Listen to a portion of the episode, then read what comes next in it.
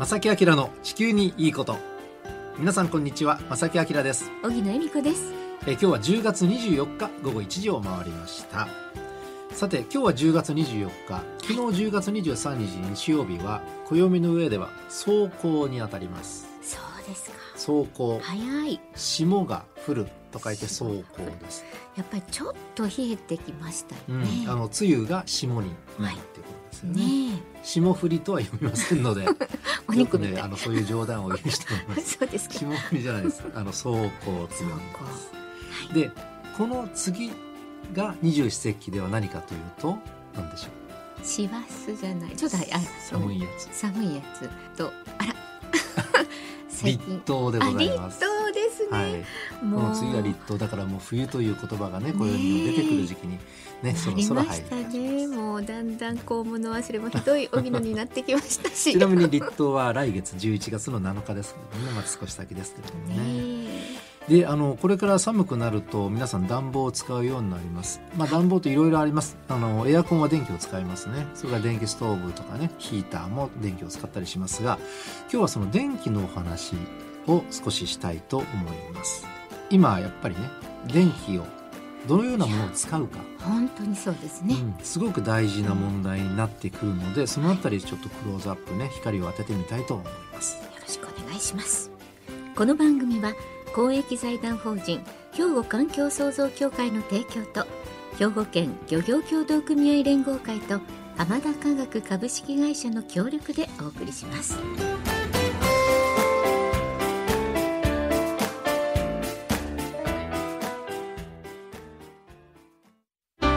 兵庫環境創造協会は地球環境の創造と保全に取り組み今年で創立50周年。今年兵庫カーボンニュートラルセンターを設置し脱炭素社会のさらなる推進に取り組んでいきます。皆様と共に時代につなぐ環境適合型社会の実現を目指して兵庫環境創造協会。瀬戸内海日本海という広大な水産地を持つ兵庫県。漁業者が誇りを持ってイカナゴタコハモノリカキカニなどの新鮮な海産物を皆様に安全に提供し海の暮らしを豊かにする漁村の創造を目指します。兵庫県漁業協同組合連合会。お父さん何してえ店で使ってた揚げ油捨ててるけど。るんもった油ってリサイクルしてハンドソープにできるねんで。油がハンドソープに？浜田科学ってとこに頼んで回収に来てもらい SDGs や。使用済みの天ぷら油をリサイクルで再び資源に。えーさて今はですね、はい。コロナそれからウクライナ情勢、いや本当にね。うん。さらに円安この辺りで本当に何でもかんでも値上げ値上げということで、まあ、本当に生活に工夫が必要な日々がね続いてしまっていますが。そうですよね。本当そうです。あのスーパーに行ってもえこんなにうん払わなきゃいけないのみたいなねあのレジに行って改めてみたいな思うことも僕も何回もありますけども本当にねあの物が高くなっていますが、でこれからですね春来年のね春はさらに値上げするものが出てくるとも言われています。困りました。うん、でそんな中、えー岸田首相はですね、えー3日今月3日です、えー衆議院本会議での所信表明演説で今後値上がりが予想される家計企業の電気料金の負担緩和へ前例のない思い切った対策を講じると表明しました。でこれ言ってることはまず僕らが捉えなきゃいけないのは春電気料金上げますよっていうことですよね。ね。なので今日はですね、その普通の生活で本当に必要不可欠な電気についてね、ちょっとこうあの注目したいと思います。ですね。はいお願いします、まずね電気を作るのは発電所で作りますよね。そうですね、でこの発電のやり方っていろいろありましてこれは皆さんもねあの子供の頃に習ったと思いますが、はい。まあ火力発電原子力発電水力発電風力発電地熱発電などなどがあります。はいまあ、火力発電というのは火で水を沸かして蒸気を作ってそれでまあタービンを回すと発電機を回すと。で原子力発電っていうのは核反応の熱で水をこれも沸かして、えー蒸気を作ってタービンを回すと。で水力発電っていうのは、えーまあ、ダムにありますよね。で水を高いところから低いところにわーって勢いよく流して、その勢いで発電機を回すと。でまあ風力発電というのは風車によってねあのふ風の力によってぐるぐる回してその力で、えー発電機を回すと、うんまあ、直接回す感じですよね。ねで地熱発電というのは地下のマグマによって発生するこれも水蒸気でタービン発電機を回すと。なのでこうやって見ると結構ですね熱で水を温めて水蒸気にして圧力をかけてタービンを回すっていうやり方が結構主流なんですね。ね改めてこうやってお聞きすると、うん。うんうんって思います。そうなんだね。そうそう、水力と風力だけが別に熱は関係のない、ねやり方になりますよね。はい。でまあこういう分け方ももちろんあるんですが地球環境の観点からすると火を燃やす過程がある。火を燃やしてできる熱。これを使わなければいけない発電。火力発電うん。これはやはりなんとか減らす方向にしないといけませんよそう。ですよね。うん。うんなので今日はその火力発電についてね、まずちょっとね取り上げたいと思うんですが、はい、一般的な火力発電といえば天然ガスとか石油とか石炭などのこれひっくるめて化石燃料と言いますがこの化石燃料を使って、えー燃やします、なのでこれ二酸化炭素を出してしまうので、うん地球温暖化をさらに進めてしまう発電の方法になりますそうなんですよね。なので火力発電というのはなるべくこれからも減らした方向に行かなきゃいけないと。あの皆さんご存知でしょうか？あのこの放送局がある神戸でも火力発電所を新たに作るっていう話があって今裁判になってるんですよ。うんそうです。そういう動きもあったりしますけどもこれはなんとか個人的には僕は止めたいなと思いますけどね。うんうんではですねいろんなやり方によって発電量の割合って今どうなってるのかっていうデータをちょっとねお示ししますね。資源エネルギー庁による2020年度の発電量。これ割合を見ますと天然ガスによる火力発電が全体の 39%4 割ぐらいが天然ガスによる火力発電。はい。で32%が石炭による火力発電、なのでこの2つ合わせると、えー、71%うんが天然ガスと石炭による火力発電なんですね。その次に多いのが再生可能エネルギー、まあ、風力水水力とか、えーこれエネルギーこういうエネルギーを使うと二酸化炭素を出さない発電ですよね。これはそういうことですよね19.8%。うんとなってるんですね。うん、あのまあ19.8%まだまだ割合は少ない感じかもしれませんけどもね。ええねで今天然ガスと石炭が火力発電と言いましたがもちろん石油も含めたこの火れ、えー化石燃料による火力発電っていうのは全体の76.3%なので8割弱ははい。日本はやっぱり火力発電によって電気を作っているんです。うんなのでやっぱりこの火力発電っていうのは本当に抑えなければいけないうんということですよね。うん、あの先ほどねあの神戸でも今作ってるんですよそういう話があってね裁判になってるんですよって話しましたけどもはい実はですねあの少し前ですけどもあのこのよく番組でもねあのお招きしてお話を伺う江森聖太先生はい。あの方も証言されてるんですよその裁判で、えー火力発電はもう必要ないって断言されてる。ああそうですか。先生ねねいろんな研究されてますので、うん。もう本当にご納得するねご説明もあったかと思いますが、あ今後の地球環境を考えたらもう本当になくすべきものだっていうふうに専門家の立場でお話をされたとそうですよね。でこれ日本の話なんですが、い。世界的に見ますとね全世界的に見ますと、えーおよそ65%の電力がやっぱり化石燃料による火力発電で賄われているうんまだまだ多いですね。ということなんですね。ええあのヨーロッパ、えーアメリカなどはそのね自然エネルギー再生可能エネルギーを使った発電っていうのはどんどんどんどん増えているんですが世界的に見るとやっぱり65%はまだ化石燃料を使っていると、これが現状です。現状ですね。さあこれからどうしたらいいかというのは増やさなければいけないのは再生可能エネルギーを使った発電ですね。でここで一曲お届けしてこの話をね後半にしたいと思います。ではよろしくお願いします。はい。トラビスで Think。はい、えー今日はですね私たちの生活にはなくてはならない電気についてね考えておりますが、はいちょっとおさらいしますと私たちが毎日使っている電気のうち世界的にはそのおよそ65%日本では76%以上は火力発電で賄われております。ですよね。でこの火力発電というのは天然ガス、ん。石炭石油などの化石燃料を燃やすことで発電機を回すために、まあ、二酸化炭素を大量に出してしまって温暖化を加速される発電の方法であると。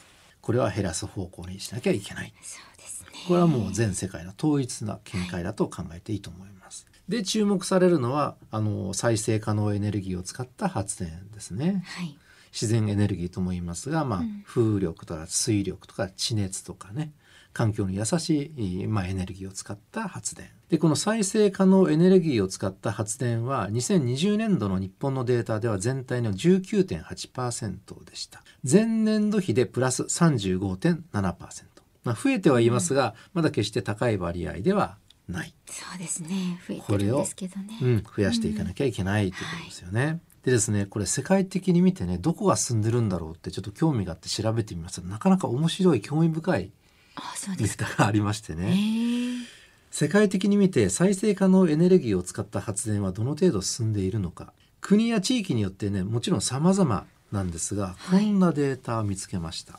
太陽光発電と風力発電これ太陽光発電も再生可能エネルギーを使った発電ですよね。この太陽光発電と風力発電この2つの発電の国別の普及率のデータがありました、ええ。これは2021年のもの。1位はこれはイメージ通りデンマーク。あーイメージ通りですね北欧は進んでるっていうイメージね。ね。デンマークはですねにはい。全体の51.9%あ半分以上。半分以上うん。ですね、はい。皆さん2位はどこだと思います？なんか北欧がこう名を連ねそうじゃないですか、ええ。ねオランダとかはい。スウェーデンとか、ええこのデータ2021年の国別ね、えー普及率太陽光と風力この2つですがはい。第2位はウルグアイ。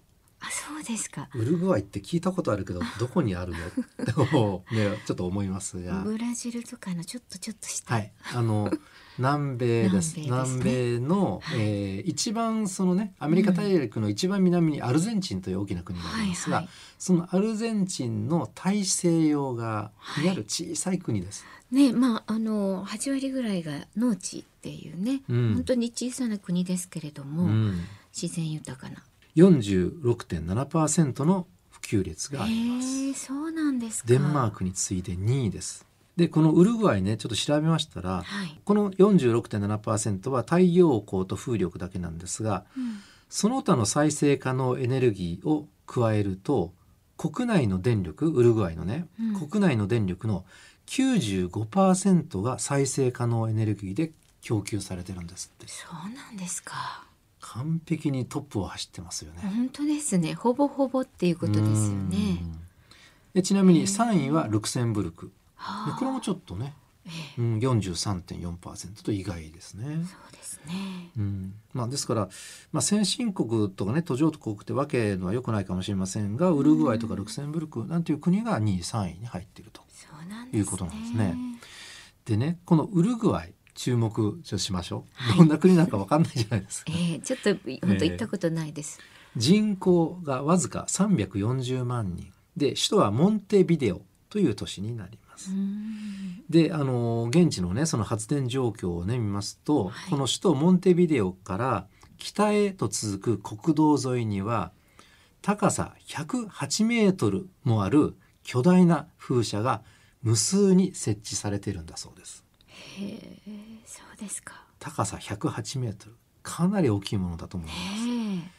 であのね実は Google マップでちょっとあのしなんでしょう衛星画像を見れるじゃないですか、あれ見てみたら、どこでも見れる、うん、見るあります。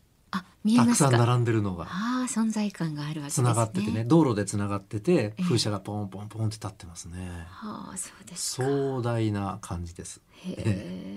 で現地ではね平均風速がだいたい時速で 13km うん。というデータがありました。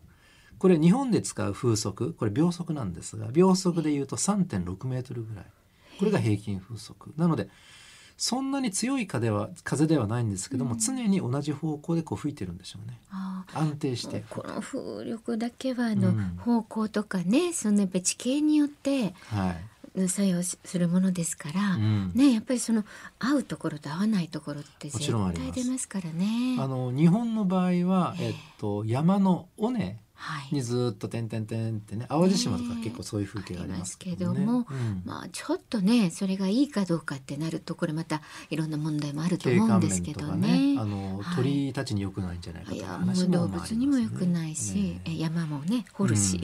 はい。ウルグアイの場合は本当にあの平坦な土地草原が非常に広いのでね,、うんでね。えええーそこにたくさん立ってるんですよ。条件的にすごくいいんでしょうね。うん。うんでそのもちろんねあの自然条件も大きな要素です、はいこれだけ普及してるのね、はい。でも他にも実は2つあの成功しているはい。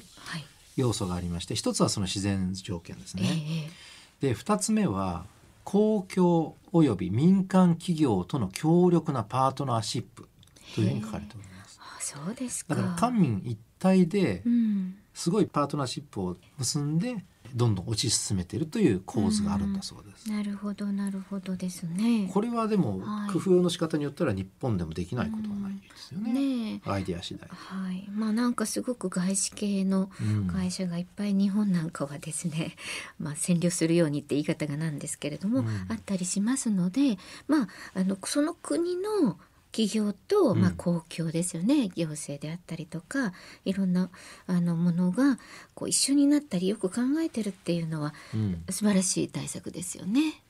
そうですよね。うん。ええ。あのウルグアイは多分産業はそんなにねこれですごく、ん。例えばその中東みたいにね、ええ。石油で儲かってるって感じではないと思うんですけども、うん。でもやっぱり海外からの投資っていうのはすごく受け入れてる。なおかつあの民主主義としてはすごく安定した国なんだそうです。うんなので信頼性があるということで海外からの投資がすごくある。うんなるほど。ウルグアイがこのね再生可能エネルギーによる発電がすごく普及率が高い3つの条件としてはまず自然条件、うんそれから国と民間との、まあ、パートナーシップが、まあ、強力であることはい。それから海外からの投資でこの3つというふうに言われてるんだそうです。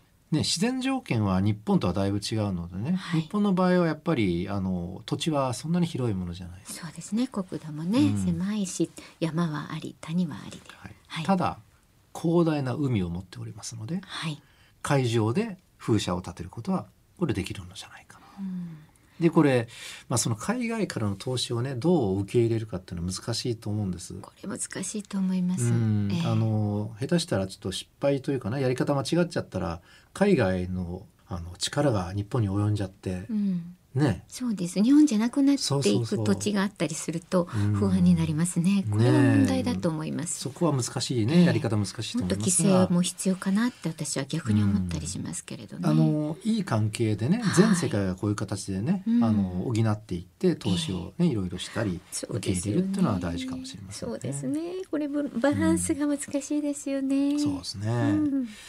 まず火力発電はなくそうこうしなさい、うん。した方がいいですよしなさいと言いませんがした方がいいですよ。はい。でそれから再生可能エネルギーを使った発電どんどん普及させましょう。はい。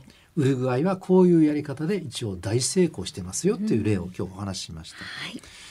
で日本はですね今電力の自由化っていうのが進んでまして、はい。再生可能エネルギーでできた電力のみで契約することが今できまですきますね。これもあの割と知らない方までいらっしゃると思いますけども、自分で電気は選ぶことができるんですね。今ね本当たくさんできましたね。あの大きな電力会社でもそういうプランがあったりするので、はいぜひそういうあのプランを選んでね契約をちょっとやり直すとかいうのは大事な考え方かもしれないです。ですねちなみに既存の化石燃料によって作られた電力よりもちょっとね今割安のプランも実はあるんですよ。あるみたいですね。いやそれはもっと詳しこれはちょく知りたい。っと嬉しい情報でしょ？ねえ、うん、まあ皆さんそれぞれ調べていただきたいと思います。はいあの今はねコロナであの一時的にあの化石燃料をちょっともっと使おうかと。うんだって天然ガスよロシアから来ないとかね、えでそういうちょっと逆行する動きがあるんですよえね。うん。でも長期的に見ると絶対これは脱炭素、ね、化石燃料は使わない方向に動くなければいけない動かなければいけないというのは間違いない方向なのでね、はい。それはぜひ忘れずにね今のコロナえーによるウクライナによるそういう一時的な化石燃料回帰っていうのは本当に一時的というふうに捉えてね、うん。あのその次をやっぱり考えていかないいかなきゃいけない。長い目でね。けどはい、うんい。ろんなものを見ていかなきゃいけない。でそれは企業も、はい。まあ、国としてもね、うん。絶対それは忘れないでね先の未来のことを考えていってほしいと思いますね。兵庫環境創造協会は地球環境の創造と保全に取り組み今年で創立50周年。今年兵庫カーボンニュートラルセンターを設置し脱炭素社会のさらなる推進に取り組んでいきます。皆様と共に時代につなぐ環境適合型社会の実現を目指して兵庫環境創造協会。瀬戸内海日本海という広大な水産地を持つ兵庫県。漁業者が誇りを持ってイカナゴタコハモノリカキカニなどの新鮮な海産物を皆様に安全に提供し海の暮らしを豊かにする漁村の創造を目指します。兵庫県漁業協同組合連合会。お父さん何してるえ店で使ってた揚げ油捨ててるけど。んもったいな。油ってリサイクルしてハンドソープにできるねんで。油がハンドソープに？浜田科学ってとこに頼んで回収に来てもらい。SDGs や。使用済みの天ぷら油をリサイクルで再び資源に。えーさて今日はね電気のお話をしましたが、はい。はい、皆さんも電気選んでくださいね。ねえ。選べるんですよ。今電気力自由化されてますのでね。ねで皆さんあのー今日のお話ね聞いてどのようにお考えでしょうか？えい。や本当ね皆さんもいろんなこと思われたと思います。うん、うんぜひあのお便りください。はいえー、宛先を荻野さんお願いします。はい、おはがき、お便りの場合は、郵便番号650-8580、ラジオ関西、正木明の地球にいいこと。ファックスでは078-361-0005。メールでは、まさきアットマーク、jocr.jp。こちらまでお寄せください。お待ちしています。はい、お待ちしております。ということで、正木明の地球に行くとは今日はこの辺でお別れいたします。ご案内は正木明と、小木野恵美子でした。それではまた来週。さようならこの番組は公益財団法人兵庫環境創造協会の提供と兵庫県漁業協同組合連合会と浜田科学株式会社の協力でお送りしました。